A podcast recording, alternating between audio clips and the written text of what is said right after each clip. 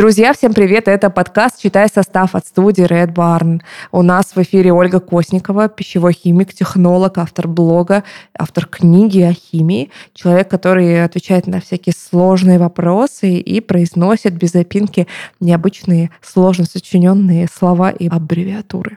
Это все ты, Оль. И еще в студии со мной моя прекрасная сведущая Ольга Болога, маркетолог, зожник со стажем, автор подкаста о ЗОЖе, человек с очень адекватными взглядами на мир, а еще молодая мама, а еще исследователи, потому что на самом деле мы тут выяснили, что ты на самом деле, ну, не являясь прям вот строго человеком в науке работающим, как и я, кстати, ты придерживаешься научного подхода, все через эксперимент, все через знание, все через познание этого мира. И сегодня мы будем обсуждать тему растительных масел, жиров, жарки и не жарки, рафинации и нерафинации, и всего, что касается жирочков и масел. Вкусненько. Вот так. Вкусненько. Вкусненько. Да, почему же мы решили с тобой взять растительные масла, а не решили взять, например, животные масла? Вот такая философская мысль посетила меня, и я начала думать, животные масла, что я знаю, сливочное масло, все. Наверное, на этом животные масла, именно со словом масло у меня заканчиваются в голове, потому что дальше начинается слово жиры. Да? То есть дальше вспоминается сало,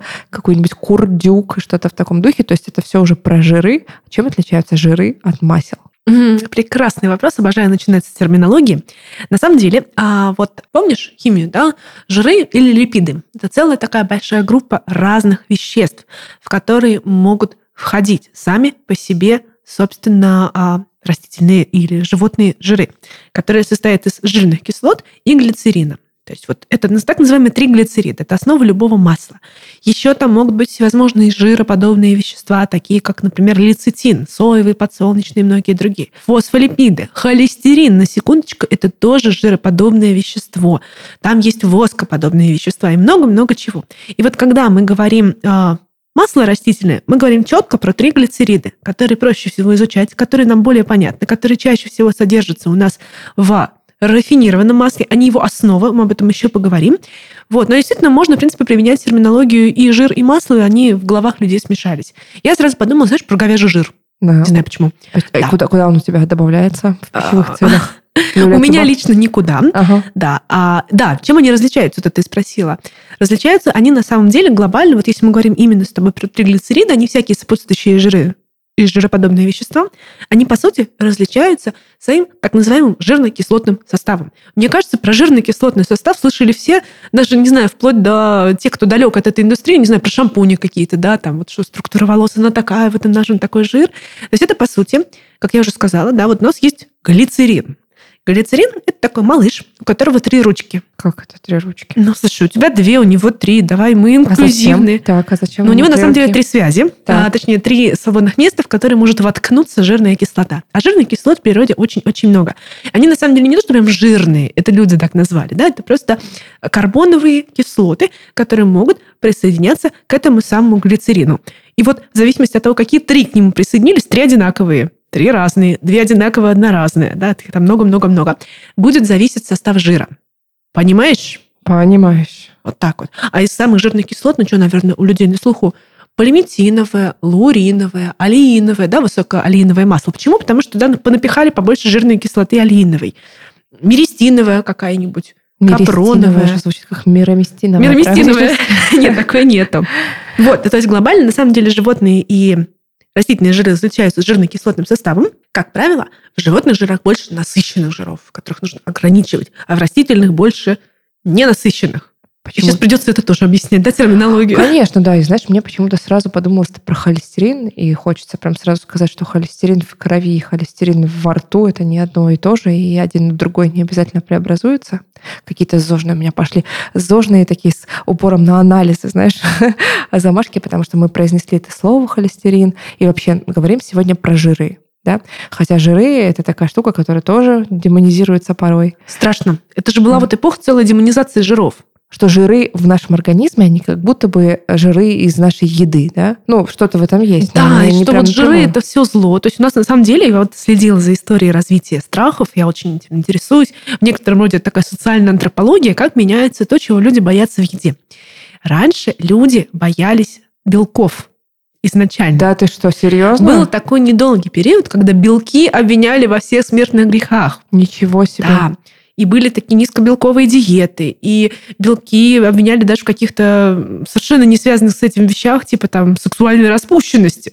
А, знаешь, а, хлопья Келлога, Да. вот, вот этот самый Келлог, не помню, к сожалению, его имени, и слава богу, он не заслужил того, чтобы мы это помнили. Он был совершенно псих, на самом деле, в этом плане. Он там специально разрабатывал высокоуглеводный и высокожирный продукт, считал, что белок это очень плохо, и он это обосновывал тоже как-то, ну, так псевдонаучно, да, но люди ему верили. И он говорил, что вот, ну, все беды человечества от этого, распущенность и так далее. Потом пошла волна гонений на жиры. И жиры обвиняли во всех смертных грехах. Холестерин вообще нельзя, и вообще жиров надо поменьше. Сейчас у нас идет волна гонений на углеводы. Абсолютно Это, точно. ней это замкнутый круг. И Мгм. оно, скорее всего, будет либо повторяться, либо будет что-то новое придумываться. Конечно, жиры нашему организму нужны. Опять же, да, мы что? Мы за науку, мы с тобой за ЗОЖ. Что нам ВОЗ говорит? А ВОЗ говорит, что от нашего рациона минимум, нет, не минимум, ну где-то 30% должно быть жиров. То есть не мало и немного, а так нормально. Ну, Буквально тут- каждая третья калория Да, жир. да, да, 30% это имеется в виду, что 30% калорий, которые мы в среднем получ- э, получаем каждый день да, э, из пищи, они должны быть из жиров. И э, здесь могут быть и растительные жиры, и животные жиры. А, И мы хотели сегодня поговорить с тобой именно про растительные масла. А, Ты знаешь, в моем представлении растительные масла для пищевых целей, да, если мы сегодня говорим не про косметику, а про пищевые масла, они как будто бы делятся на две группы. То есть, что можно купить масло для того, чтобы его непосредственно употребить в пищу. Ну, давай назовем это для салатов. да. То есть, э, когда ты его используешь как, э, ну, вот как есть, да, некоторые масла вообще ложками пьют. А а в другом варианте это растительное масло для жарки или для выпечки, ну, в общем, для нагревания и для приготовления. И опять же, э, бытует мнение, что это должно быть два совершенно разные масла, так? Какой сложный вопрос. Смотри, на самом деле, давай будем тоже научно двигаться к этому вопросу. Вот у всего есть своя цель и задача. И у нас для достижения задач есть разные инструменты. Топорик, там, копье, нож, какие-то у меня страшные ассоциации такие суровые. И на самом деле растительные рафинированные масла и нерафинированные – это тоже всего лишь два вида инструментов, которые мы можем применять для нашей цели. Нам первое, что хочется? Нам хочется какой-нибудь салат заправить или кашу. И в первую очередь мы хотим здесь получить что? Ну, не только же жир, аромат. Вот ты какое масло используешь для салата? Здесь должна быть ваша реклама практически. Я использую оливковое или подсолнечное нерафинированное, но у меня это из детства идет. Я сама из Новороссийска, это Краснодарский край. И у нас се- пока растет семя, или даже, знаешь, семочка. Семочка. В Красно... На Кубани растет семочка. Вот. Я с детства любитель вот такого пахнущего ароматного масла подсолнечного. Да, то есть мы хотим в первую очередь аромат. На самом деле масло отжатое холодного или горячего отжима, точнее больше даже холодного, оно будет очень ароматным, очень вкусным, потому что в нем есть не только жиры. Вот я начала с этого, да, что жиры это по сути три глицериды. А там будут как раз-таки фосфолипиды, каротиноиды, витамины, всякие вкусно пахнущие ароматические штуки. И они абсолютно нам нужны, классны. А, и Мы не могу сказать, что они прям вот, знаешь, полезны, без этого мы помрем. Нет, не помрем, к счастью, если мы питаемся разнообразно. Но, тем не менее, задача, конечно, какая? Получить максимум удовольствия.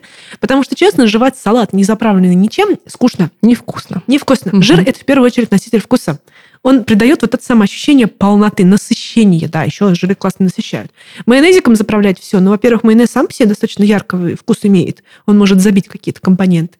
Во-вторых, ну, опять же, да, по калорийности, да, вот эта вся история тоже может быть не очень хорошо. Хотя майонез, в принципе, тоже на базе растительных масел-то делается. Так-то да, да, Мгм. на секундочку почитайте состав. Не демонизируем майонез, да? Ну и какие-то рецепторы, конечно, предполагают, что мы должны просто забрызнуть маслом. И это одна история. Вот они, наши нерафинированные масла.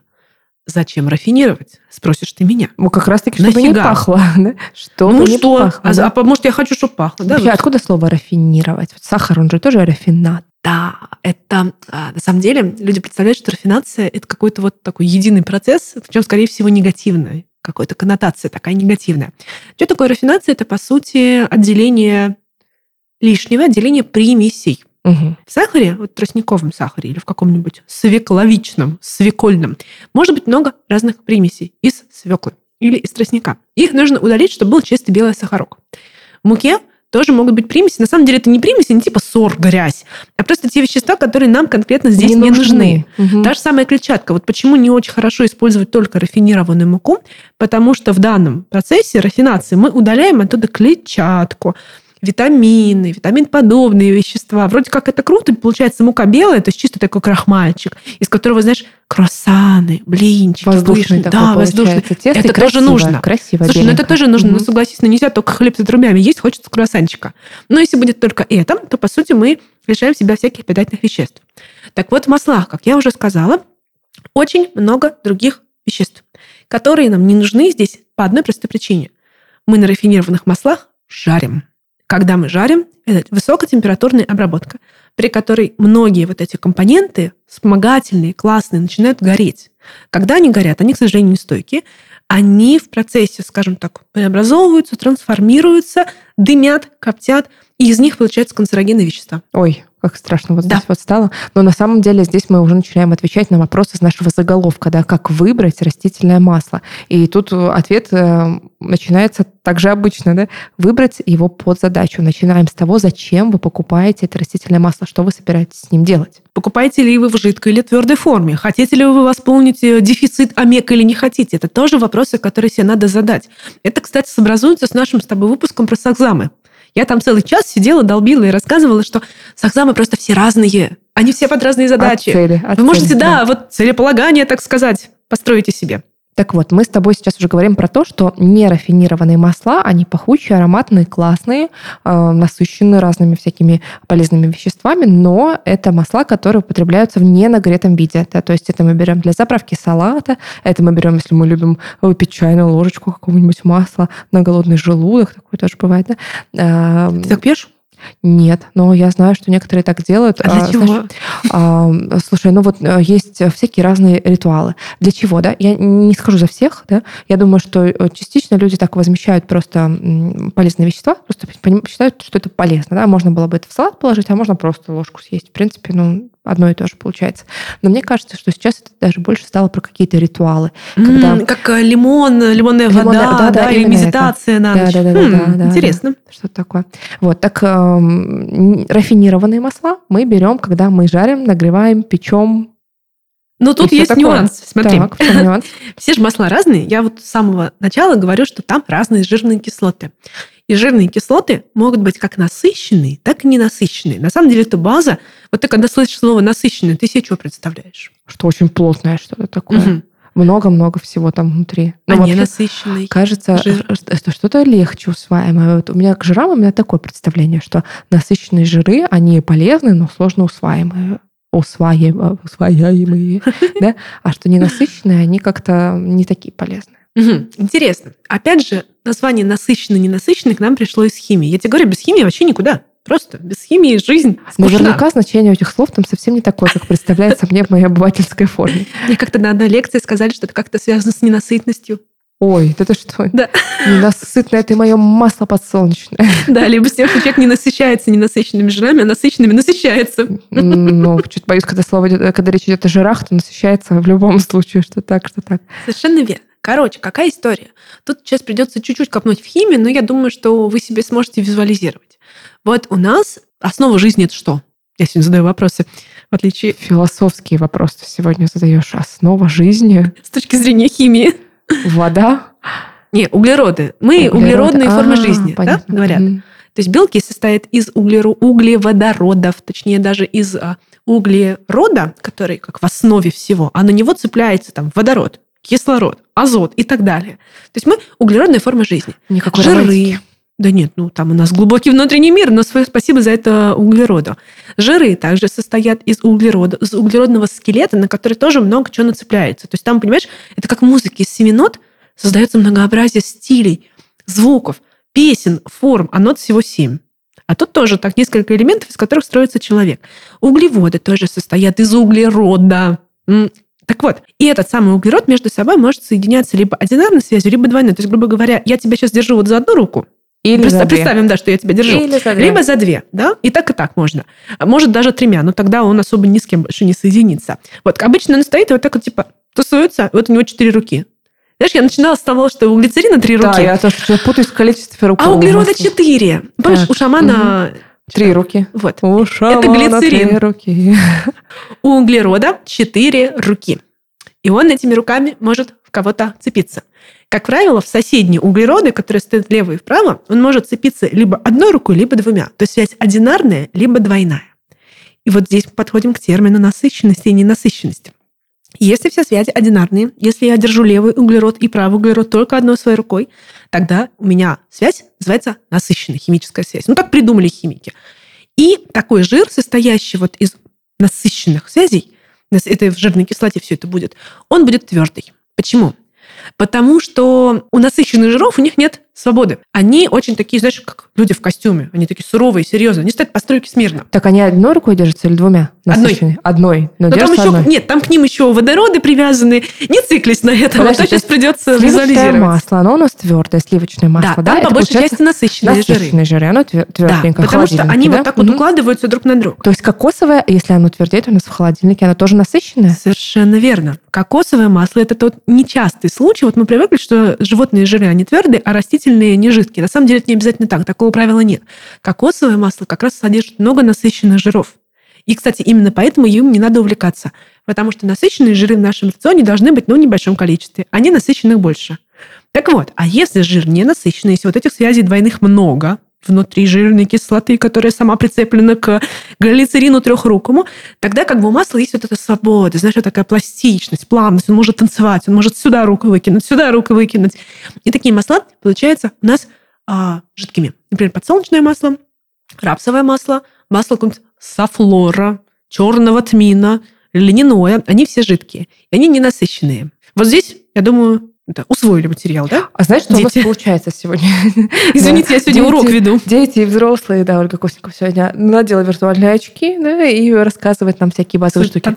Слушай, а у меня какое-то вот ощущение, что мы с тобой сегодня делим все на две группы. Прям только по разным параметрам. Да, вот знаешь, как есть люди, которые делят всех на две группы и не делят всех на две группы. Так и у нас сегодня. Мы делим э, жиры на растительные и животные. Потом, значит, мы с тобой поделили, ну, раз уж мы пошли в растительные масла, например, то мы их поделили на рафинированные и нерафинированные. Разобрались да, с тем, что это значит.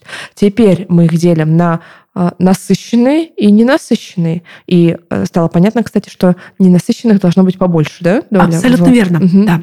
Опять же, возвращаясь к скучным рекомендациям ВОЗ, вот у нас должно быть, ну, грубо говоря, 30% э, жиров в рационе из всех наших калорий. А из этих 30 две трети ненасыщенные, омеги, омега-3, 6, 9 как раз-таки обозначает то, где в жирной кислоте стоит вот эта самая двойная связь. В третьем положении, в шестом или в девятом. Вот так вот все интересно устроено. Об этом люди не задумываются. И омеги – это всегда про ненасыщенные жиры. А насыщенных жиров должно быть поменьше. Где-то 1 треть от 30%, то есть 10%. То есть не надо есть целыми днями сливочное и кокосовое масло и говяжий жир и сало.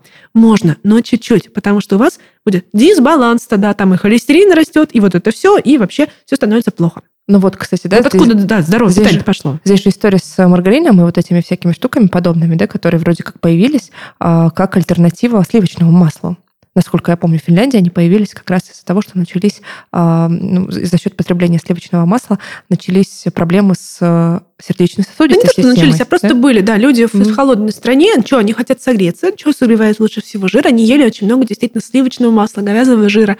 И как раз-таки люди поняли, что, слушайте, это классно и здорово, но вообще вредно для здоровья в перспективе. В таких количествах. Да, Почему mm-hmm. мы все так любим средиземноморскую диету? Потому что там люди едят большое количество, в том числе ненасыщенных жиров.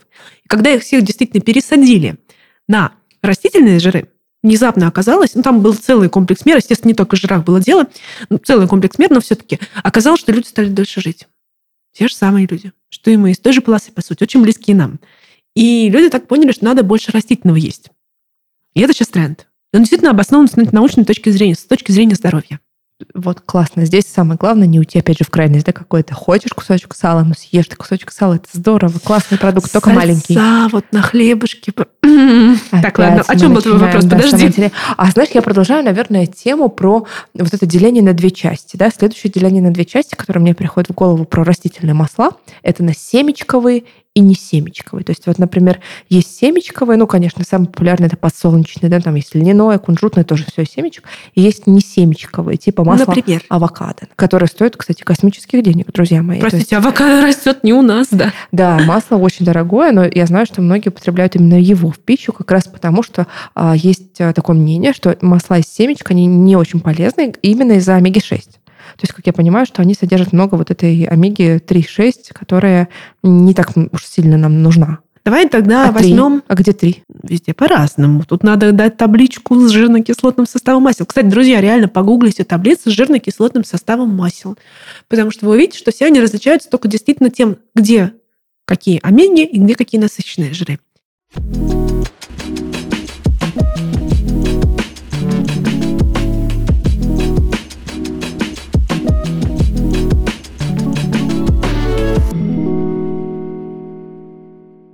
Во многих сказочных историях есть тайный ингредиент, который делает блюдо особенным. Даже в жизни у бабушек и мам есть рецепт, в который они внесли нечто новое, и от этого еда получилась такой прям невероятно вкусной.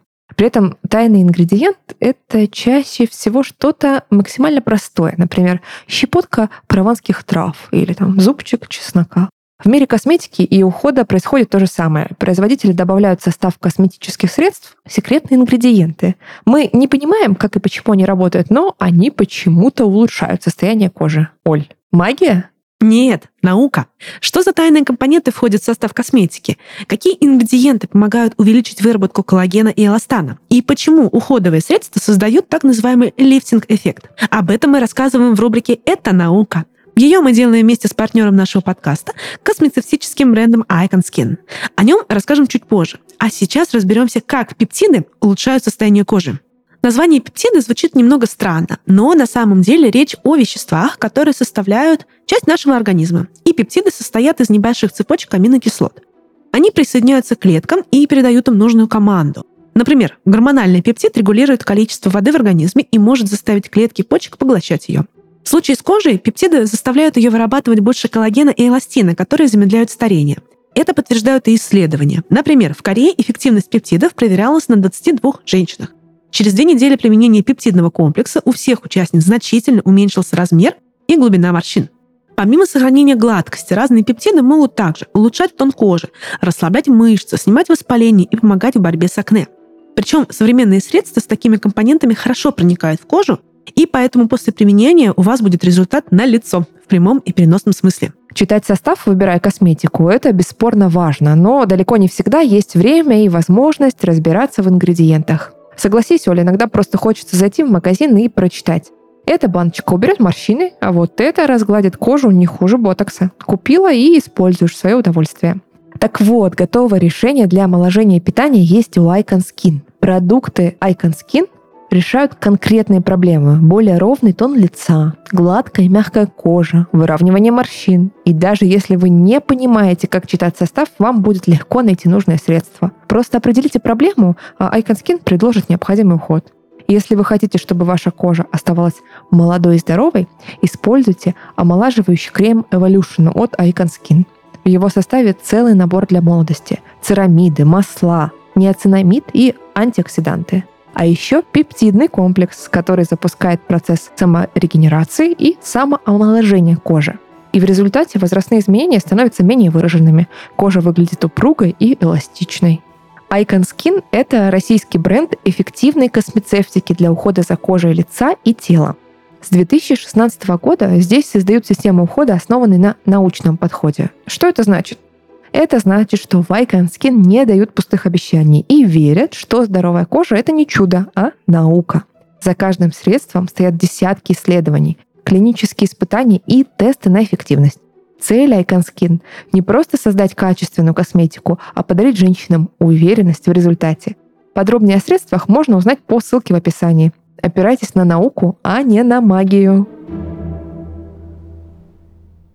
Так вот, Оль, вопрос. А почему на семечки-то наезжают действительно? Ну, омега-6, там много ее. И, и что? Это плохо? Это хорошо? В чем проблема-то? Я начну издалека. Для нас действительно одно из самых привычных масел это подсолнечное. А подсолнечное откуда получают? Из семечек. Семечки подсолнечка. Подсолнуха. Да. Очень крас- красивый, красивое Цветочек, растение, да. да. цветочек. И а, допустим, а, в Малайзии, в Индонезии у них подсолнечник не растет. Не тот климат. Но у них хорошо растет пальма. И у них много кокосового и пальмового и пальмоядрового масла. И для них оно как наш подсолнечное. И они прям там, знаешь, такими канистрами его употребляют, и рафинированное, и нерафинированное. И зная то, что мы уже знаем с тобой про вот этот вот баланс, что ненасыщенных нужно побольше, насыщенных поменьше, понимая, что там вот растительных нужно побольше, животных поменьше, мы можем сделать выводы, что не всякие подсолнечные масла одинаково хороши. Дело в том, что внутри самих растительных масел тоже есть градация. Некоторые из них более крутые. То есть а, у нас должен быть еще и баланс омеги-3, омеги-6 и омеги-9. И если у нас, например, мы едим только подсолнечное масло, опять же, живем в России, да, что тут продается, в основном оно. Получается, что мы получаем слишком много омеги-6. А понимаешь, она вроде и полезная, но вот любое вещество, оно имеет какой-то свой предел полезности. То есть все, яд и все лекарство. И слишком большое количество, вот этот перекос омеги-6, который мы за счет вот этого растительного подсолнечной массы получаем, его в исследованиях связывали, связывали там с рисками атеросклероза, с внутренним воспалением и много-много с чем. И первым делом кажется, что, ну, слушайте, надо отказаться от подсолнечного масла. На самом деле не надо. Просто в идеале нам советуют врачи и специалисты комбинировать масла в своем рационе. Не упираться только в подсолнечное, не смотреть только его сторону и не использовать только его. А, например, действительно сейчас много масел. Льняное, тыквенное, да хоть соевое, да хоть рапсовое, и совмещать. Тебе не нужно, конечно, каждый день сидеть и высчитывать, боже мой, не съел ли я сегодня слишком много омеги-6 и слишком мало омеги-3, и пойду повешусь. Нет, так делать не надо. Это все решается просто сбалансированным, разнообразным питанием. Когда ты в салат положил одно масло, пожарила сегодня на одном, завтра на другом, Послезавтра вообще не пожарила, потому что жарко, на самом деле, это тоже, опять же, все равно процесс образования канцерогенов. Извините, одну жареную пищу нельзя есть. И вот так вот ты комбинируешь. Именно за это, на мой взгляд, конечно, ругают подсолнечное масло, говорят, что оно не оптимальное по составу. Но если не есть только его, то эта проблема решается. М? Красота? Красота, да. Особенно она решается хорошо, если, перепробовав разные масла, вы знаете, какой вам нравится. Ведь все-таки нужно отметить, что для нас эти масла, льняное, например, да, оно, они не слишком обычные. То есть мы как-то с детства больше привыкли к подсолнечному и сливочному. Вот есть два масла в нашей Да, да, как будто других нет. Как будто других нет, да. И сейчас э, все чаще я вижу, что в кафе, в ресторанах встречаются другие масла. Они, конечно, имеют другой привкус. То есть если это масло не из подсолнечника, оно имеет привкус не подсолнечника. Льняное масло, оно немножечко специфическое. И мне кажется, здесь вот очень важно попробовать разные и понять, какое тебе нравится. Как раз для того, чтобы потом в дальнейшем их нормально комбинировать и э, там, не падать в обморок от какого-нибудь кунжутного масла в салате. Обожаю что, кунжутное. Да, я тоже его очень люблю. Но вот, например, мой муж не любитель таких штук, не любит эксперименты с маслами. Чувствует, знаешь, пахучее масло за версту. Вот, давай тогда обсудим разный отжим. Угу. Вот опять у нас пошло, да? Одно, второе. Да, мы делим ведь все сегодня на две части. Почему-то так вот устроен подкаст про масла, но на маслах часто же пишут горячий отжим, холодный отжим. Как будто бы холодный отжим – это хорошо, а горячий – это плохо.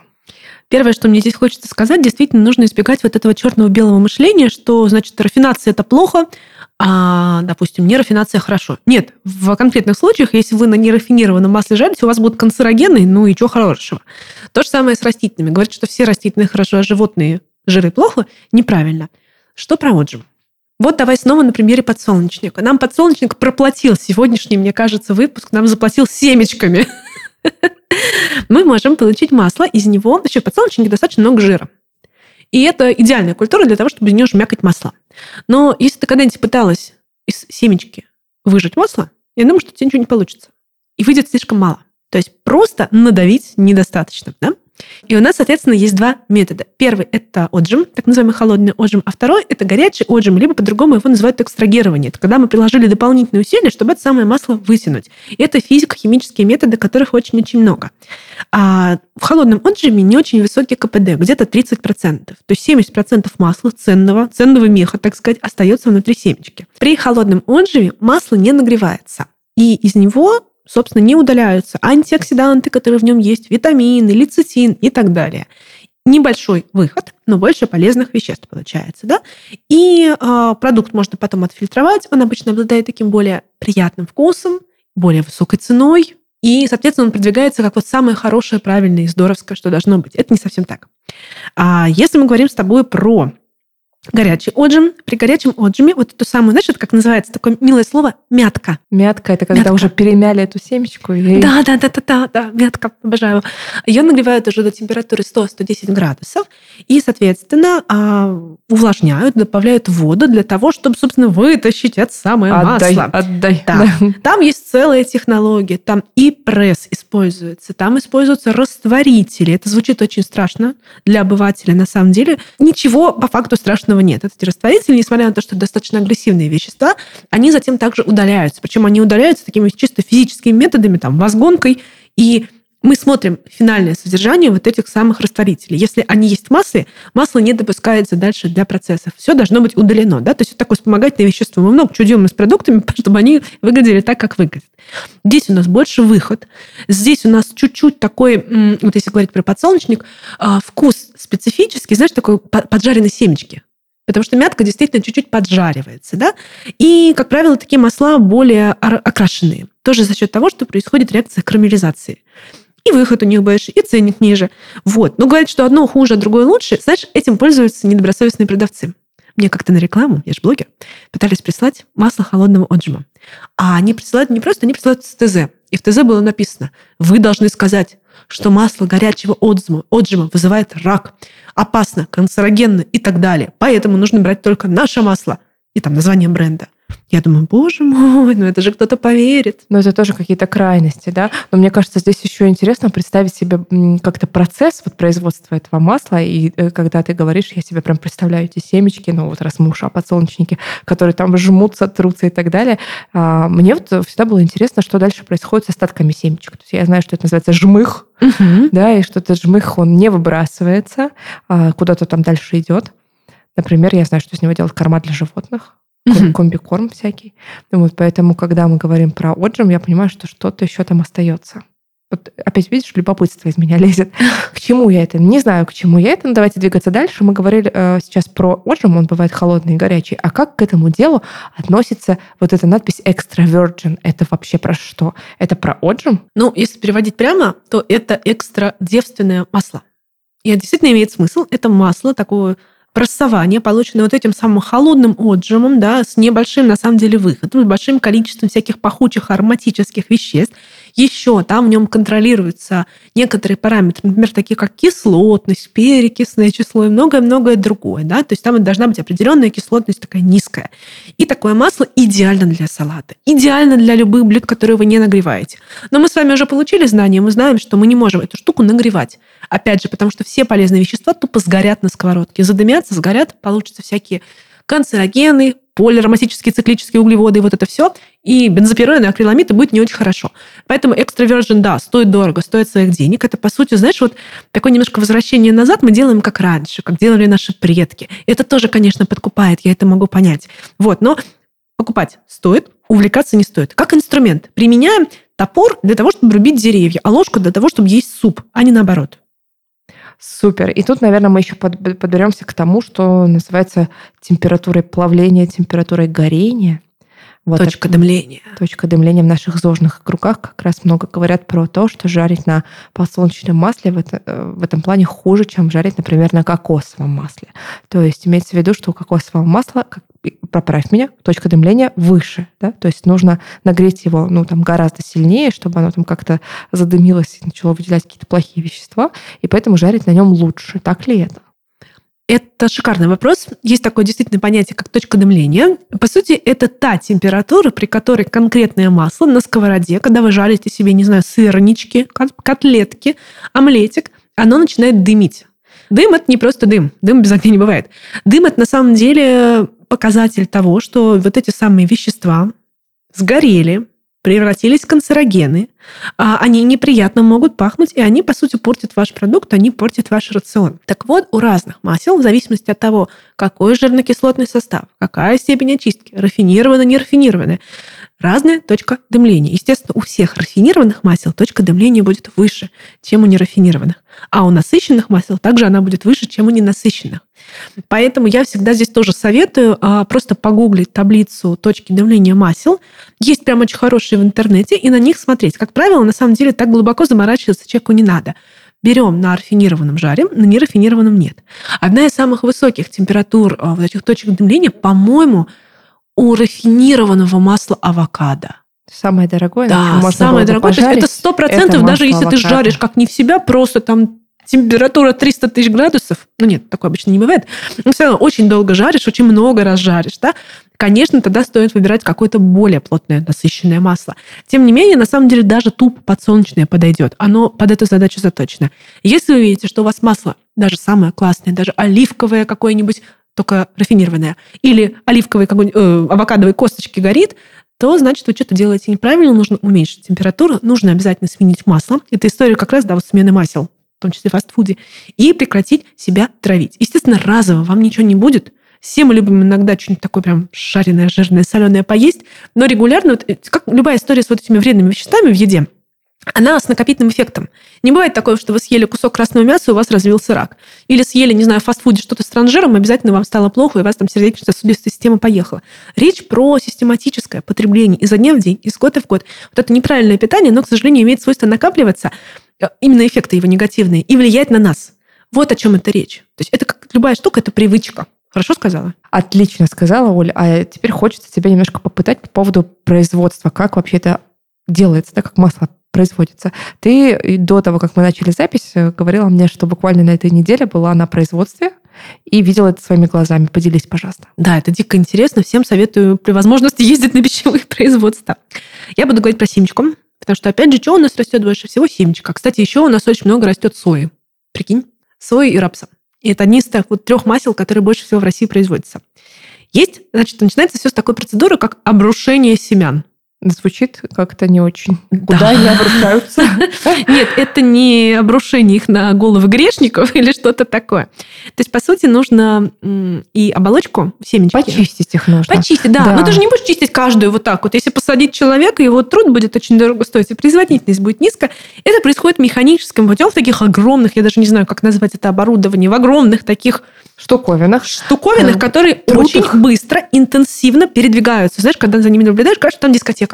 Потому что тут, тут, тут веселье происходит, и вот эти емкости, они шевелятся. Там, во-первых, измельчается семечко, разрушается оболочка, и, собственно, происходит э, образование вот этой самой мятки. А каким образом мягко. вот эта оболочка удаляется из семечки или она не удаляется? Она остается? удаляется, там стоят фильтры, там все это предусмотрено. Глубоко так не расскажу. Меня не пустили на дискотеку. Мне показали со стороны. Потому что всегда было интересно, как, как начистить столько семечек, чтобы надавить из них хотя бы литр масла. Чего только инженеры не умеют, да. Слушай, хороший вопрос. Надо было залезть и сказать, покажите. Затем мы получили вот эту самую мятку. Мятку, как правило, а, термически обрабатывают, добавляют влаги, нагревают. И получается, вот это, обжаривают немножечко. Получается теперь уже из мятки мезга. Слышала мезга? Ой, да, слышала. Слышала, но слово такое так себе. Вот, мятка намного милее звучит, угу. да. Тут уже получается, что из такого сырья можно добыть где-то 35-40% масла, что уже хорошо, но, конечно же, не 100. И помимо масла мы также получаем тот самый жмых, о котором ты говорила. Можно отдать его на корм, ну, не знаю, кому-то, свиньям, курам, овцам, вот кому-то, угу. да. Но эта история, вот она не очень, во-первых, экологичная. То есть, получается, ты большую часть сырья выкидываешь. И неэкономичная большая часть сырья ты не можешь продать, не можешь использовать. То есть, это, знаешь, а, пищевики придумали вот это безотходное производство, такое эко, до того, как это еще стало мейнстримом. Соответственно, из жмыха, на самом деле, тоже можно добыть масло. Из вот этой самой мятки, которые, мезги, которые получили, тоже можно добыть побольше. И там дальше идет целый вот просто целый ряд физико-химических процессов. Например, экстракция. Что такое экстракция, знаешь? Нет, не знаю. Оно звучит как что-то... Э, экстракты получаем, чего-то экстракт. Ну да. Это когда мы используем, например, какой-то растворитель. Вот уже не очень звучит. А знаешь, а, какой самый, кстати, распространенный растворитель в мире? Какой? Вода. Логично, но масло-то не растворяется в воде. Вот, вот, слушай, ты копаешь, я тебе говорю, ты всегда глубоко копаешь. И на самом деле был шикарный сюжет про это в передаче Александра Пушнова «Галилео». Прям всем советую посмотреть. Там он прям снимал с производства, может, даже с того же, на котором я была, и показывал, собственно, как это использовано. Действительно, экстракцию делают подсолнечного масла и других с помощью не очень привлекательных растворителей, в частности, гексана или нефраса. Нефраз – это такая фракция бензина. Звучит ужасно, да? Вот ага. на этом моменте хочется нафиг выключить наш подкаст. И больше не, не покупать подсолнечное масло перед авокадо. Да. А Задача такая, нужно этим самым растворителем вытащить жир оттуда, откуда он не вытаскивается водой, физико-химическими методами другими. Но потом этот самый растворитель полностью удаляется. А, потому что если мы его не удалим, во-первых, у нас масло будет гореть, Нужен бензин в масле, конечно, да? Конечно, конечно. Еще и будет радужно Вонять. красиво. Слушай, это эффекты красивое радужное пламя, да? Но совсем не то, что мы ждем от яичницы, да? Да. Во-вторых, оно будет э, вонять. Да? То есть это, да, это чисто такое вспомогательное техническое вещество. К сожалению, человечество пока ничего лучше не придумало. Тем не менее, оно удаляется полностью. Оно исп... вот видела самогонный аппарат? Ну, видела, да. Варила самогон? Нет. Слава богу, я тоже. А, самогонный аппарат работает на том, что там разные температуры испарения разных веществ. То есть одно вещество при одной температуре Вверх испаряется. Пошло, другое вниз пошло. Да. Ну, условно, и да. тут угу. также вот эти растворители, у них другая температура вот этого самого испарения, чем у того масла, которое получилось. Они удаляются достаточно легко. Но ты знаешь, вот сейчас, пока тебя слушаю, иногда кажется, что лучше не знать чего-то. Да, да, но ты понимаешь, я не могу это скрывать, потому что, во-первых, это действительно технологии, которые существуют. Во-вторых, я все-таки за информированность, чтобы люди знали и понимали. Что Они, есть, не, вот, не рассказывать им, да, что вот все хорошо, безопасно, вообще не бойтесь, да. Мы применяем достаточно опасные вещества. А, для очистки воды водопроводной мы применяем хлорсодержащие компоненты, которые сами все очень ядовиты. Но никто не боится, что вода, которая течет из-под крана или которую мы греем в чайнике, она будет опасна. То есть там нету активных соединений хлора, слава богу. То есть вода наша не воняет хлоркой. Если воняет, не пейте. Здесь на самом деле такой же принцип. Вот. Любое масло контролируется по содержанию вот этих самых растворителей, да, это вопрос как бы контроля качества. И это всегда, если что-то будет не так, будет вызывать жалобы, скандалы, проверки. Ну, что у нас такое современное общество, где все всем видно, все всем понятно. Поэтому да, растворители с неприятными названиями применяются, нет, они не остаются.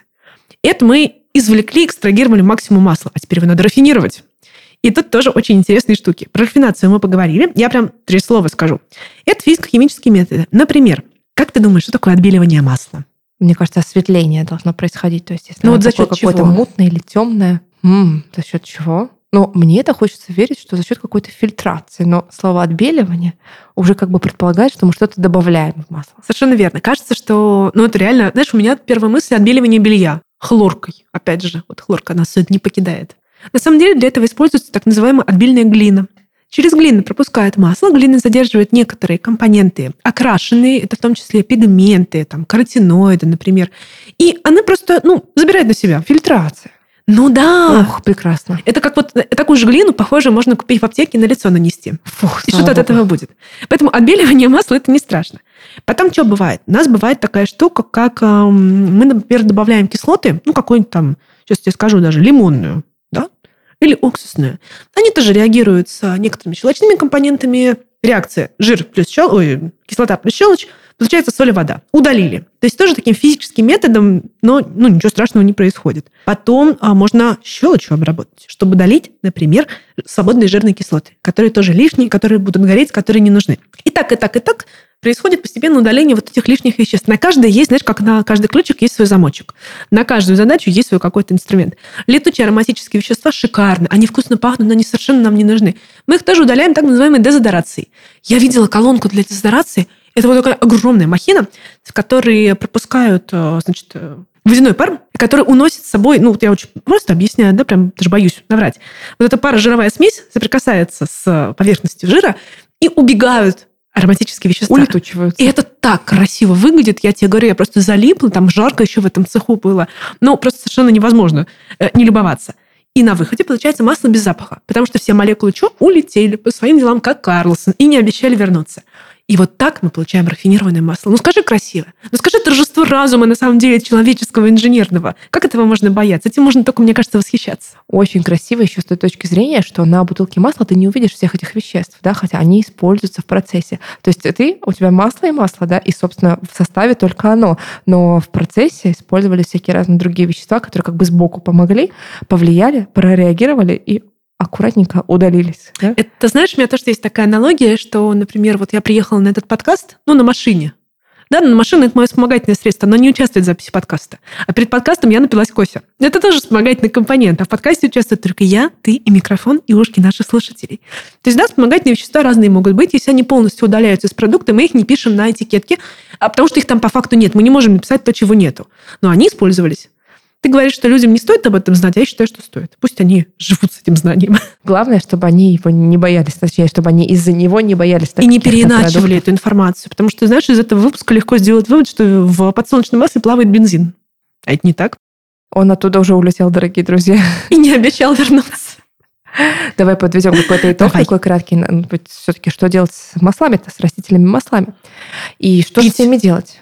Пить, есть, использовать для жарки, разные можно с ними делать, да, главное это подбирать их под задачу. Мне кажется, у нас с тобой всего сегодня два вывода. Это первое, то, что смотрим на задачу, которая у нас есть. Ох, как сложно. Задача в еде, да. Ну, в общем, для, для чего мы их покупаем? Да, да? что ради чего? Нагреваем, жарим, парим, варим, значит, рафинированное, не нагреваем салатик или там ложками вдруг едим, это значит не рафинированное Абсолютно масло. верно. Да, это раз. И второе, мы стараемся разнообразить наш жировой рацион да, и совмещать там животные жиры а, с растительными жирами, насыщенные с ненасыщенными, а, подсолнечные масла с льняными кунжутами, авокадными там какими-то кокосовыми И животные другими. не забывать тоже иногда. Да. Слушай, сливочное маслице надо так хочется. И даже рекомендуют. И сальцо чуть-чуть. Вот мой эндокринолог, когда мы работали, выстраивали мой идеальный рацион, так скажем, а, рацион, причем ну, здорового человека, да, то есть не, коррек... не коррекция, да, не коррекция каких-то заболеваний, например, да, в этом плане. А у меня в рационе на вечер, когда рекомендуется употреблять жиры, а, стояло 15 грамм сливочного масла. Шикарно же. Тебя был прекрасный даже, врач. Даже, может быть, не каждый день, но само по себе масло прекрасный продукт, поэтому ничего не демонизируем, как мы с тобой, да, привыкли, а даем какие-то рекомендации. Вот такие полезные, приятные, вкусненькие рекомендации у нас сегодня получились. Я закончу философским моментом.